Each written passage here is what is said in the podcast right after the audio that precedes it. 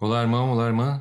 Sejam bem-vindos a mais um resumo diário, trazendo para vocês as notícias mais interessantes de hoje, dia 11 de março de 2020. Eu sou Leandro Arendt e esta é uma produção de visãocatólica.com.br e caritansveritate.tel.br. Caritasinveritate.tel.br e visãocatólica.com.br apresentam Resumo Diário, as notícias mais interessantes do dia de hoje.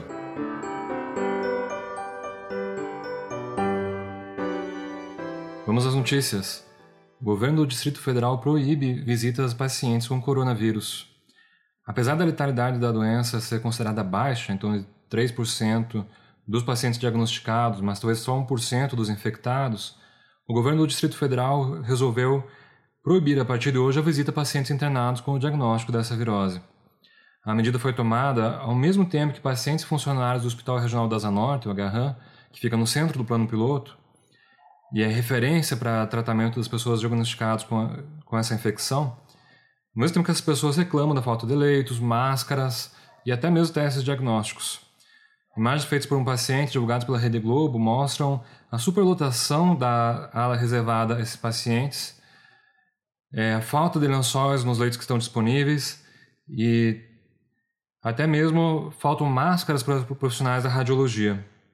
Em vez de tomar medidas adequadas para tentar solucionar a situação e reduzir com os meios adequados a propagação do vírus, com máscaras, com soluções de higiene.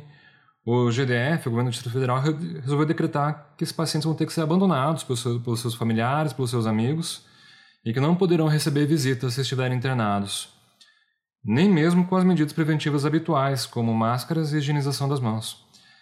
E nem é preciso lembrar que é dever de todo cristão visitar os enfermos, e muitos dos santos católicos não tiveram medo nem sequer de epidemias muito mais assustadoras, como a da peste bubônica nos surtos que houve na Idade Média.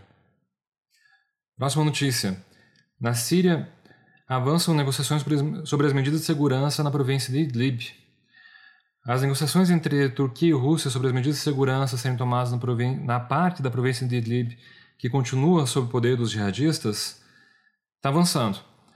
É, Segundo foi informado pelo ministro das Relações Exteriores turco, a região ao sul da rodovia M4, você consegue ver um mapa disso lá no Visão Católica, terá sua segurança garantida pela Polícia Militar Russa, que é aliada do governo sírio, enquanto ao norte dessa rodovia a segurança é responsabilidade das tropas turcas, que teoricamente, pelos acordos que já existiam antes, teria que desarmar os grupos terroristas.